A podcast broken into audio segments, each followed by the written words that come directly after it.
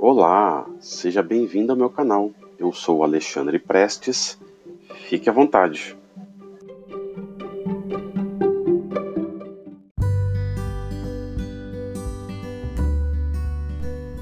Olá, boa tarde, boa noite ou bom dia.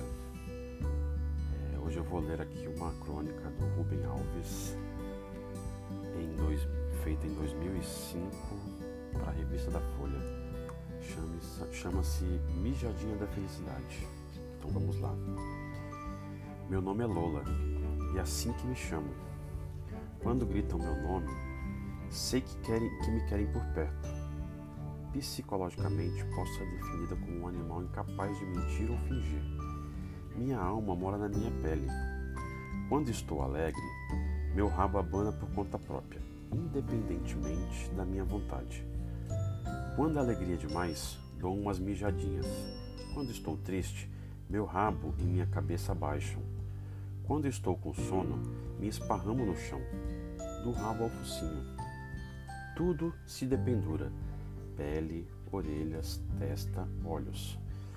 Meu dono gosta de mim, embora fique bravo quando, fique bravo quando eu pulo para abraçá-lo e dar uma lambida.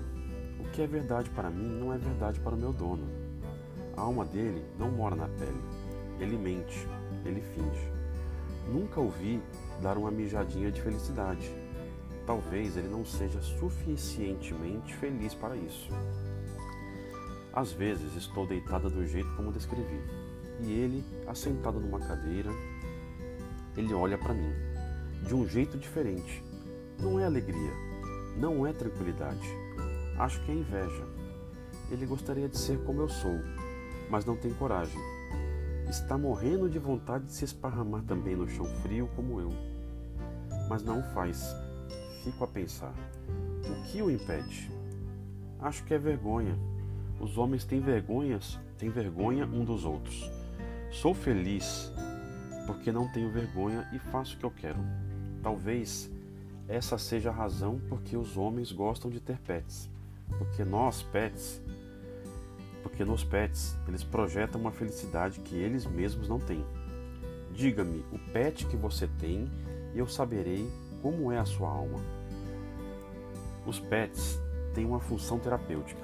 Bem, eu sou uma cadela e tudo o que eu disse foi de brincadeirinha, porque eu mesma, na realidade, me contento em ser feliz. Não gasto tanto tempo pensando essas coisas.